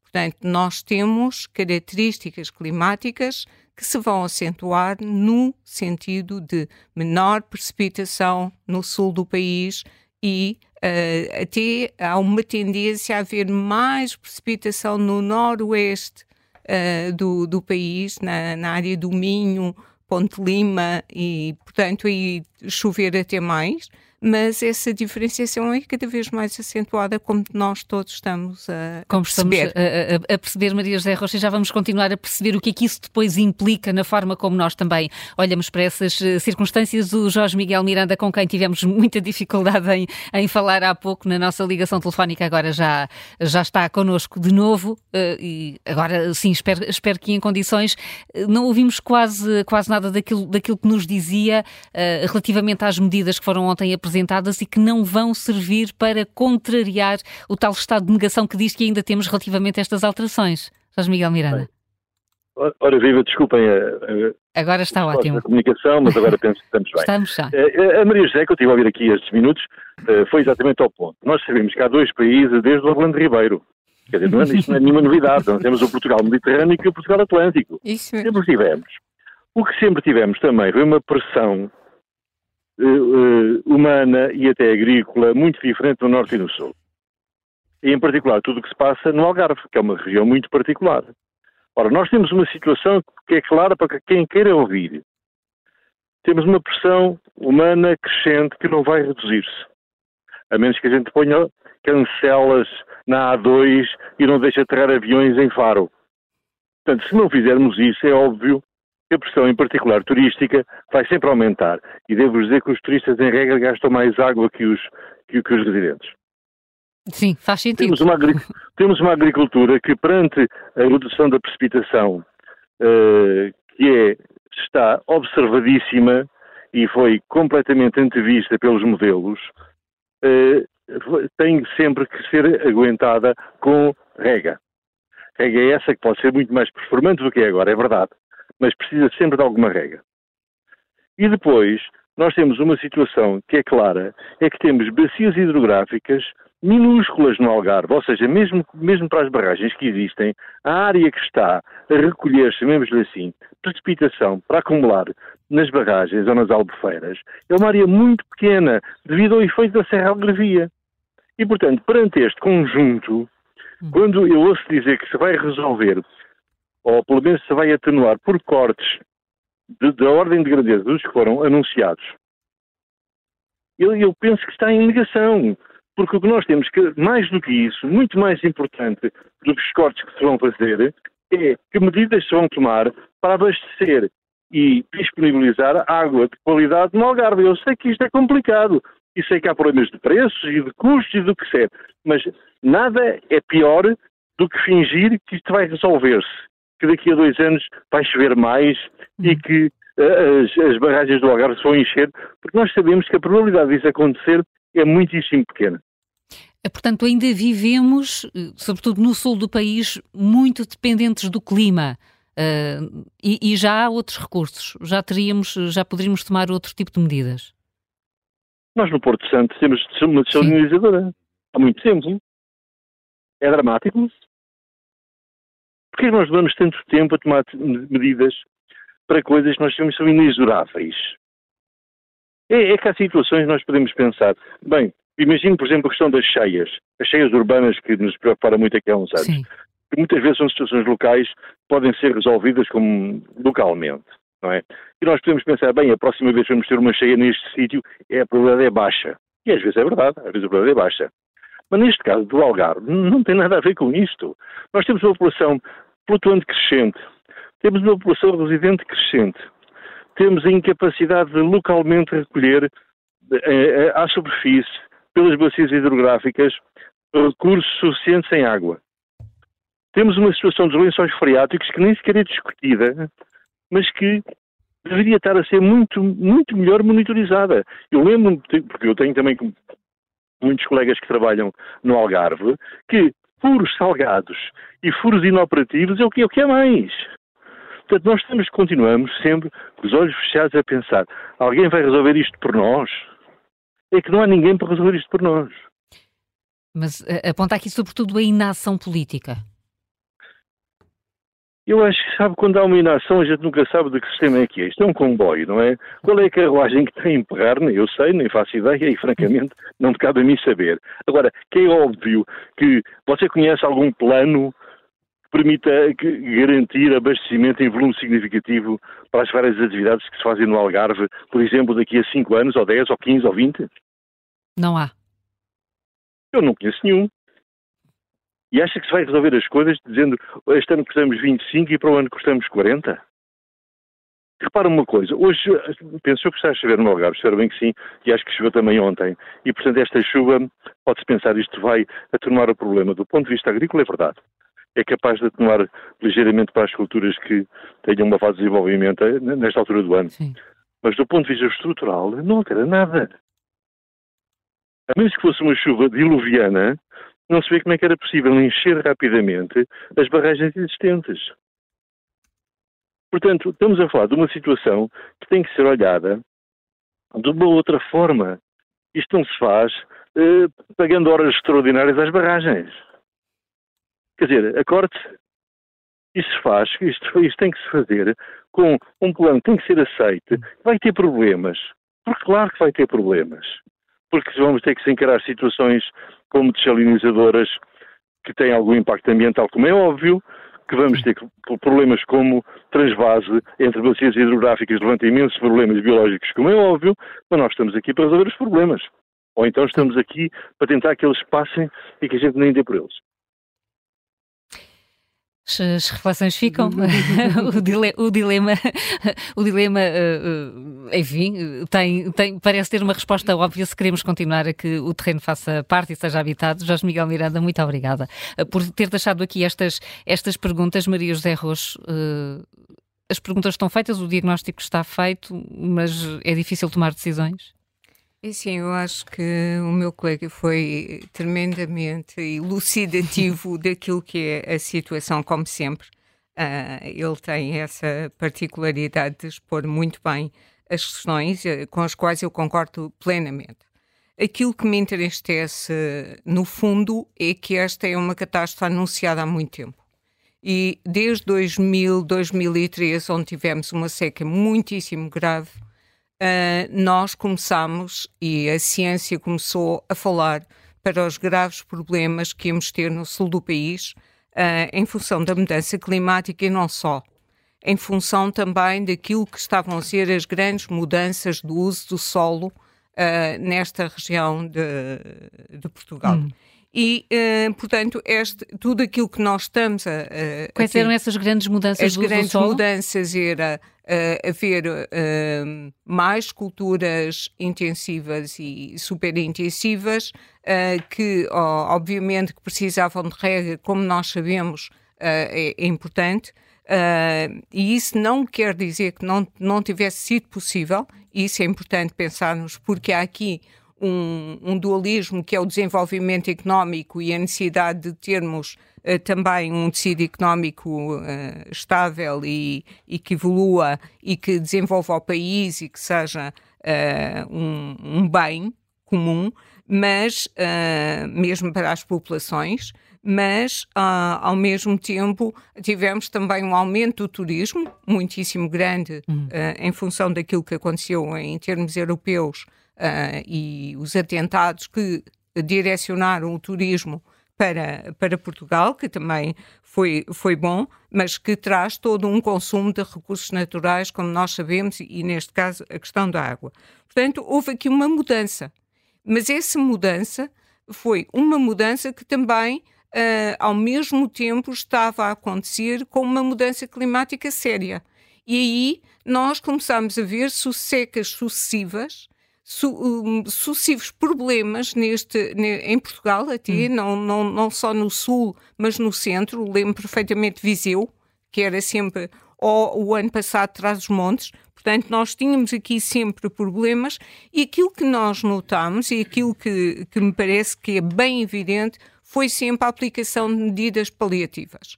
Nós não tivemos, nós, sociedade no todo, os políticos, também os decisores políticos, mas não tivemos essa capacidade de reação e pensar: não, este problema está a começar a ser, uh, eu diria, quase que crónico. a doença está-se a instalar, então vamos aqui arranjar uma solução e começar a pensar seriamente naquilo que nos está a acontecer. E um, estas medidas paliativas uh, resultaram de uma um, atuação reativa, sempre, portanto, tivemos sempre secas e uh, atuação reativa, mas nunca tivemos um plano estratégico. E concordo com, muito com uma ouvinte que ouvi há pouco, que não houve um plano estratégico. Nós não temos um plano estratégico. Nós não pensamos território. E quando digo nós, é a sociedade no hum. seu global. Os decisores políticos são importantes, mas o, as pessoas também têm um poder sobre a decisão nas eleições e nas eleições autárquicas, portanto, temos esse, esse poder de mudar e de pensar que precisamos ter um plano estratégico e visão. E estamos atrasados. Estamos muitíssimo atrasados nesta, nesta questão. Eh, quando fala da ausência de um plano estratégico, eh, significa que não se sabe mesmo o que é que se quer fazer. Porque, por exemplo, falámos aqui e demos exemplos do atraso na construção do Alquiva, mas havia a ideia de que era uh, uh, um, um, objetivo importante. O aeroporto de Lisboa sabe-se que é necessário. Uh, aqui não há sequer esse plano no papel, não existe. Quer dizer, existem muitos planos. Existem muitos, muitos planos. Ainda não está E aquilo que me, que me entristece é uh, eu não ter realmente uma visão, ou não haver uma visão, por exemplo, de Portugal como em áreas agroecológicas. O que é que eu posso fazer no país em diferentes uhum. áreas? Que recursos é que eu posso utilizar? Como é que um, um bom plano sobre recursos hídricos? E o meu colega há pouco falou, e, e, acho que é um ponto muitíssimo importante, que é, nós falamos muito em barragens, falamos muito em água superficial, porque é aquela que mais facilmente nós podemos visualizar e pensar, mas nós temos um problema sério com uh, as águas subterrâneas. E uh, é contabilizado mais de 200 mil furos licenciados, mas nós sabemos que estão a ser utilizados muito mais, porque haverá muitos uhum. mais furos que não, não, não são licenciados. E quanto mais obviamente. faltar água, Isso mais surgiram. Isso mesmo. E, portanto, não, quando eu digo que nós precisamos de um plano, é um plano integrador que tenha como base territorial, uma base territorial, com as especificidades dos territórios, de, no fundo, pensar território, que é uma frase que, como geógrafo, utilizo muito. Pensar território. Até porque nós temos as soluções e conhecemos as soluções. Há soluções. Quais? A solução, uh, as soluções técnicas que uhum. nós temos, desde, por exemplo, construção de pequenas barragens no Baixo Alentejo, que seriam um dos elementos importantes para a dinamização económica daquela região ou a reutilização muito mais das águas residuais, uh, mas há uma palavra fundamental para o futuro. E essa palavra, que é uma solução, é reduzir. Reduzir consumo. Esse, esse tem que ser um dos elementos. Não é só reciclar, é reduzir consumo. E, e onde, é que nota, onde é que nota que não houve, enfim, alguns agricultores estiveram aqui presentes que têm dito que Hoje, a maior parte da agricultura que estamos, que estamos a fazer já não é a agricultura de antigamente, é muito mais racional na utilização da água do que era há 10, 15, 20 anos. Houve uma transformação da, da, da, da, utilização. Mas já agora, juntamente com isto, que é assim, uma vez que tem andado pelo território, anda pelo território e também conhece as estruturas públicas, nós temos um aparelho de Estado no terreno com capacidade técnica para ir respondendo a estes problemas? Uh, começando pela onde, onde é que podemos reduzir? Sim, sim, sim. Onde é que podemos reduzir? E, e sim, podemos reduzir não só o, o, cidadão comum, apesar da agricultura, e isso é verdade, melhorou muitíssimo na utilização da água, é muito mais eficaz e eficiente na utilização da água. Uh, eu gosto de dizer utilização da água, não consumo de água, mas utilização da água. Uh, mas há muito a fazer naquilo que é a distribuição da água, dos das condutas, das redes. isso mesmo, mas não é só das, de, no ponto urbano, é também nas condutas do, dos sistemas de rega, Sim. que são obsolentos, que são de há muitos anos atrás, não é? De há décadas atrás, e que precisavam de ser revistos. Assim como. Até há dinheiro para isso, porque havia no Plano Nacional de Regadio há dinheiro para isso. Ora Só que porque é que não se, não se está a concretizar? Eu acho que houve inércia porque um, a questão das secas e a questão da climática é uma questão psicológica muito, muito interessante até de estudar, que é, nós estamos em seca.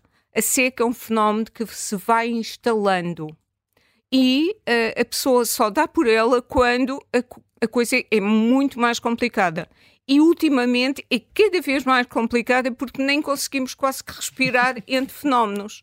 Ora bem, mas começa a chover e acaba a seca. Acabou psicologicamente. a seca psicologicamente. Então está tudo tranquilo, porque com, e, e, e, depois temos aqui um ponto que eu gostava muito de chamar a atenção. Temos dois discursos, que é aquilo que eu sinto em, em, quando estou no meio rural e a falta de água e aquilo que é a chuva nas cidades, uhum. em que nós começamos a ouvir as pessoas. O bom tempo e o mau tempo. O mau tempo. Isto nunca mais acaba. É o mau tempo. Nunca mais acaba, chove todos os dias, que maçada, e uma pessoa tem sempre estar com aquele discurso, mas é, é necessário água. Uhum. Então, pronto. E esta questão Uh, é muito importante que as pessoas percebam que a palavra do futuro é reduzir.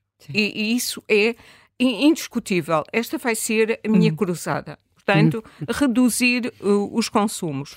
A agricultura progrediu muito. É uma, uma, uma verdade indiscutível.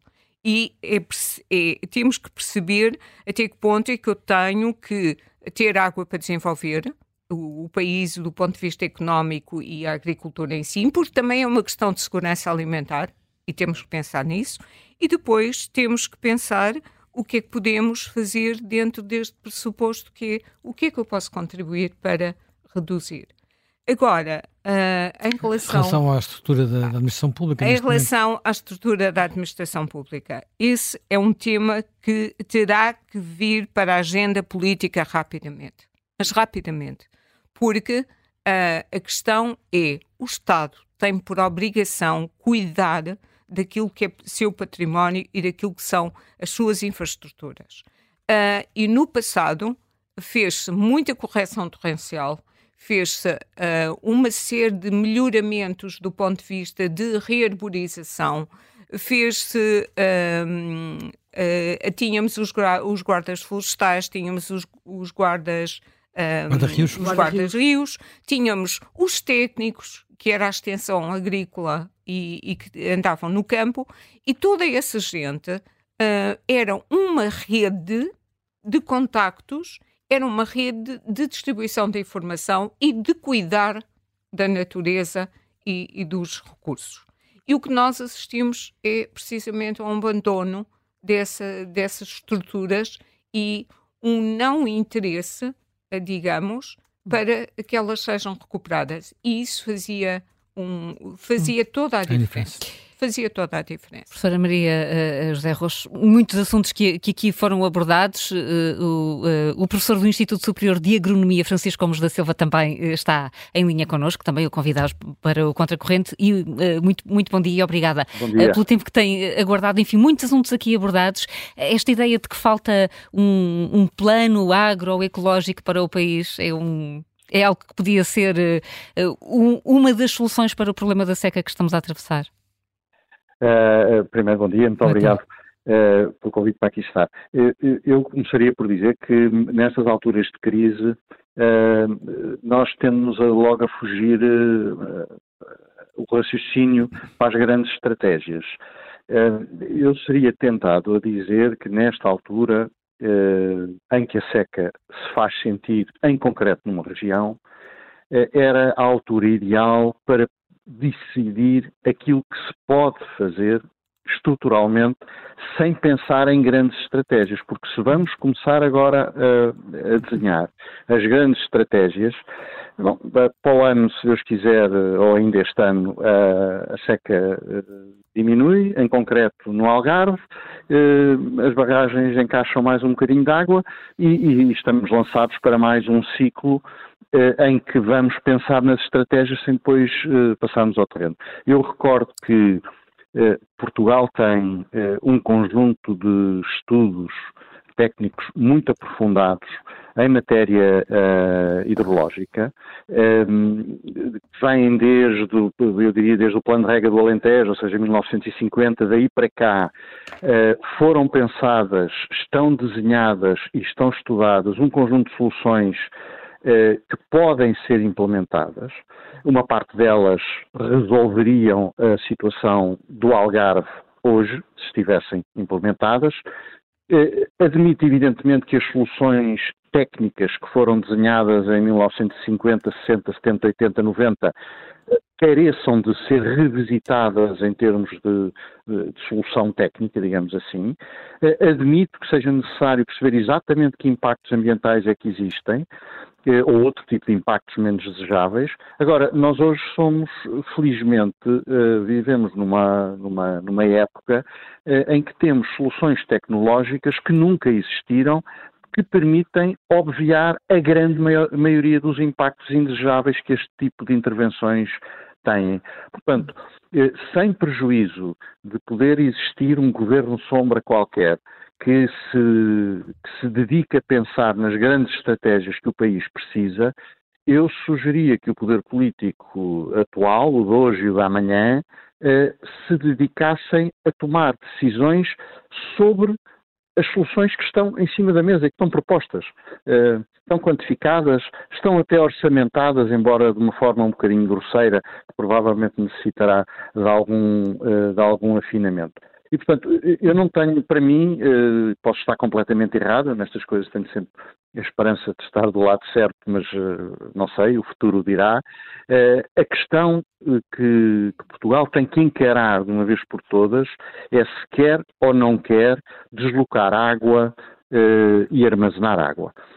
Se não quer, assuma que não quer e enverede-se pelo único caminho que resta, que é reduzir os consumos abruptamente até ao ponto de retirar as pessoas do território onde deixa de haver água, porque é um bocadinho esse o caminho que o sul do país uh, vem tomando.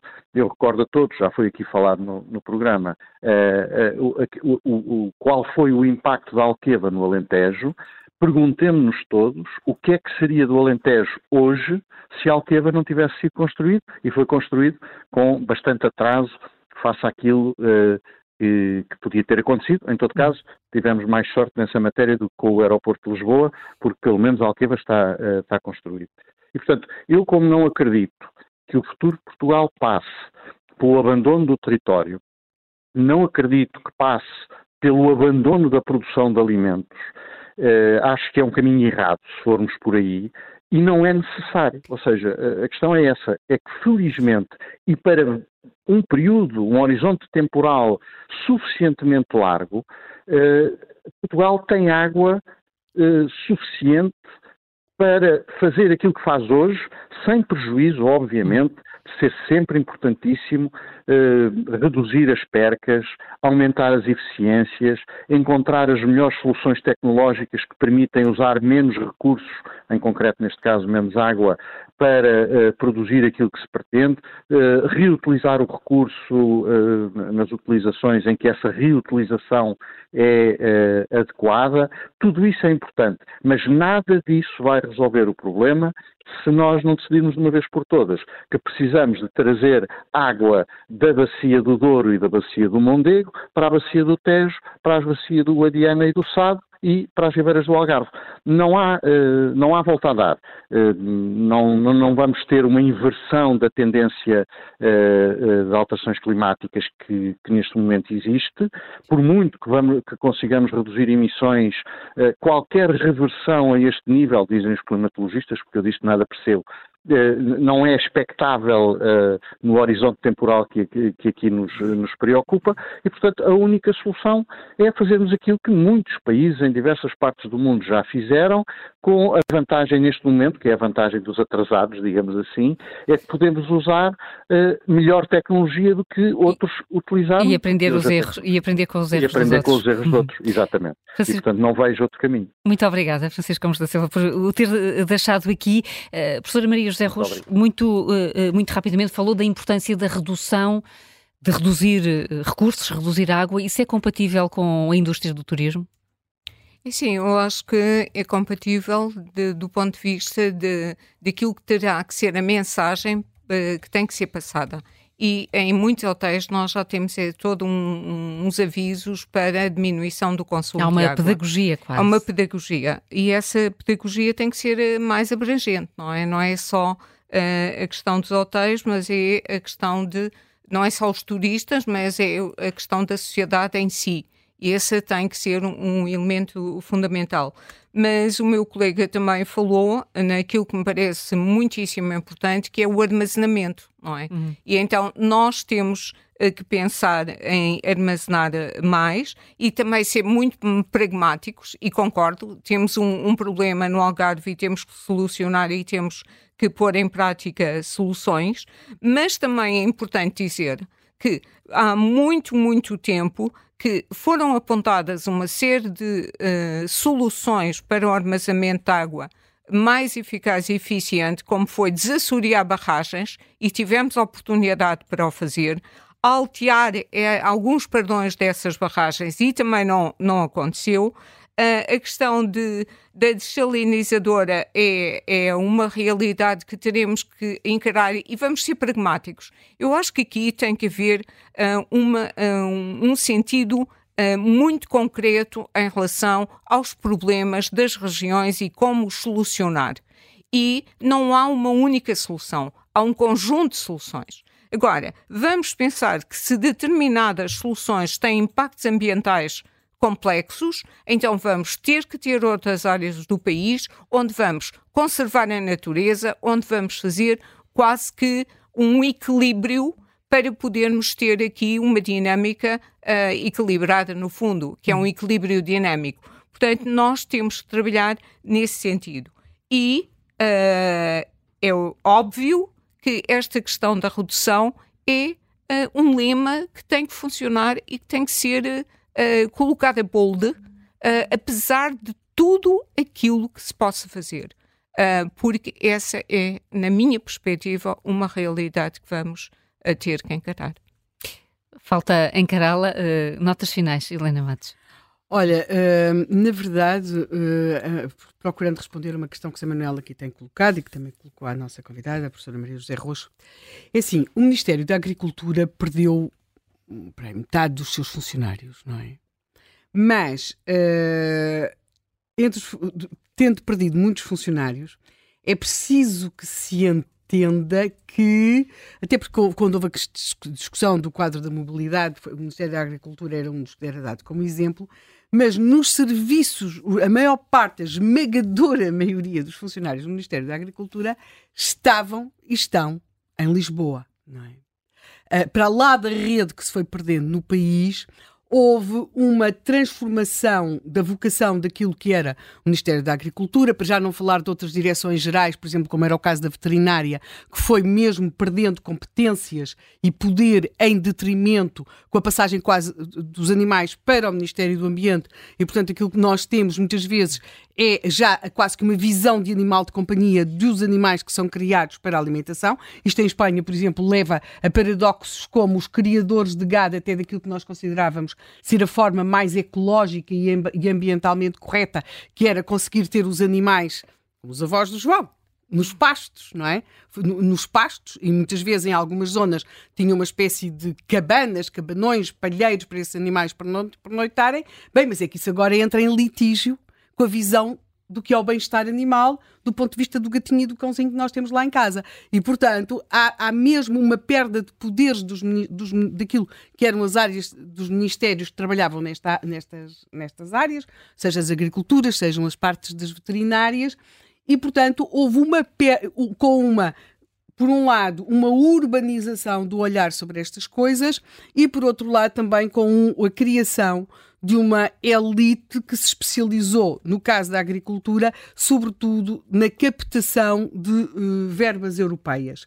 Cada vez há um maior desligamento em relação à realidade e uma quase que a formação de uma elite burocrática muito bem apetrechada para se movimentar no mundo da burocracia europeia, mas a realidade essa continua lá. E essa continua lá com a dificuldade de que este é um mundo em que se trabalha com um tempo longo não se trabalha com o tempo breve da política. E, portanto, quando se trabalha com um tempo longo, e no caso do clima, o longo é mesmo muito longo, não é? E portanto nós até podemos dizer, ai ah, sim, mas aqui, isso acontece, quando apareceram as pedras da fome naquelas ribeiras, não é? Sim, quer dizer que já houve um tempo em que houve uma seca tão grande, tão grande, tão grande, que aquelas pedras nos rios estavam à mostra e foi tão mal, tão mal, tão mal que se chamaram as pedras Até da fome. Muitos desses rios, e em Portugal isso é muito evidente, já nem sequer poderiam aparecer. Tu não consegues ver, ver o fundo do Rio Douro nunca, porque está tudo em barragens, não é? Claro, claro. Portanto, não há, essas Sim. coisas já não acontecem. E, portanto, aquilo... O caixão da Valeira, o famoso caixão da Valeira, hoje em dia fica... Na... Há lá uma barragem ao lado, portanto, claro. passas por lá e sabes que foi ali, mas é claro. lá, é lá, é ali lá embaixo. Ali lá embaixo. Portanto. Como estamos a trabalhar com um tempo longo, e como nós temos um discurso político que já nem vai para o tempo médio, vai para o tempo de hoje, estes assuntos são muito difíceis de serem tratados. Um dos casos, e para, para não me alongar muito mais, veja-se aqui em Lisboa. O ano passado toda a gente queria um sistema de drenagem. Agora que ele está a ser construído, finalmente. E incomoda, incomoda e, quem anda no trânsito. E, e incomoda quem anda no trânsito. Carlos Moedas pode vir a ser prejudicado eleitoralmente por isso.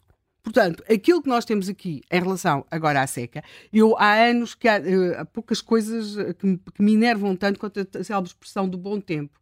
E sempre que, em colaboração com canais de televisão, sobretudo um deles que até fazia serviço público ou devia fazer, uma das coisas que eu tentava sempre meter na, pedir era que não dissessem bom tempo, não é? Uh, porque uh, o bom tempo é, é, é, é, muito interessante do ponto de vista de quem está num hotel, quando nós estamos, mas não é esse o tempo que nós devemos ter 365 Solneira e chuva no e chuva no Naval.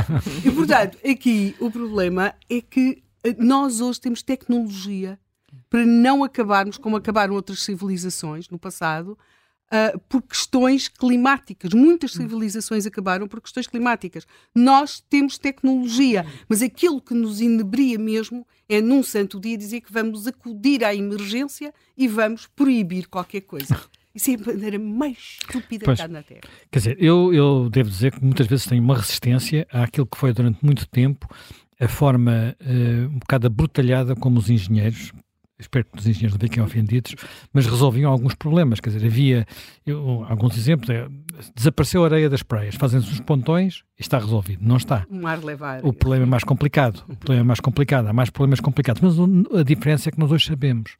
Nós hoje temos modelos e mecanismos que permitem-nos fazer as coisas mais bem feitas. Por exemplo, vamos precisaram não transferir água da bacia do Douro, onde há muita água a correr para o mar e corre a produzir a energia renovável que nós precisamos.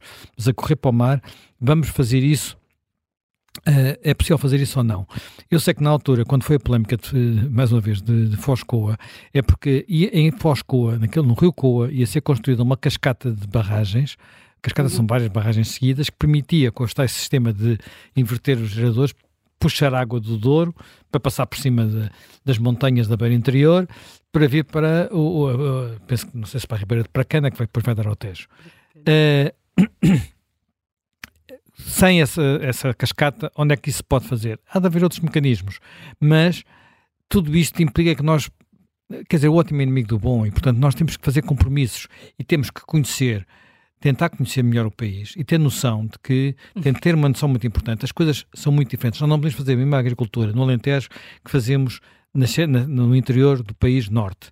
Mas se viermos para aquela fachada natural onde há florestas e há eucaliptos, também não há, em muitas dessas zonas, é melhor nem tentar fazer agricultura, porque ali não dá. Ali são de solos esqueléticos, que sempre foram, ficam umas coisinhas com um bocadinho de sol no fundo dos vales, que dá para, pronto, para uns, uns ingleses terem lá umas, que diz, umas coisas e tal, de viver e fica muito bonito, é ótimo para a gente ir passar fim de semana, mas não é economia, hum. do, do, ponto de vista de, de, de, de, toda a gente que pode, que pode, pode ali viver. Portanto, eu isto, isto, há uma parte disto que é macro desenho, há outra parte que é micro desenho, olhar para as coisas mais em detalhe, e isto tem que começar a ser feito e não acharmos sempre que passou a seca ou passou o fogo. Olha, os incêndios. Uhum. Que, os incêndios é, outra, é, é outro problema de coisas que foram feitas deixando andar. Não se pode deixar andar porque no fim pagamos um preço muito elevado.